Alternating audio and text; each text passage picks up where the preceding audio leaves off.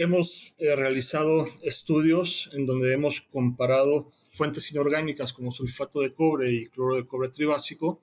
eh, a niveles eh, de promotor de crecimiento, 150 partes por millón, contra el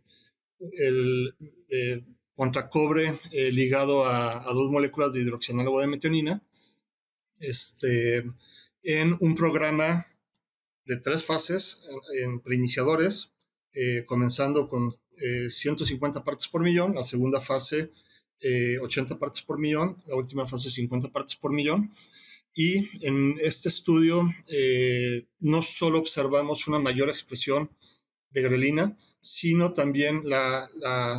la concentración de hormona de crecimiento a nivel sérico fue mayor para eh, cobre ligado a hidroxinado de metionina contra cualquiera de las otras estrategias de uso de cobre que se evaluaron en este estudio.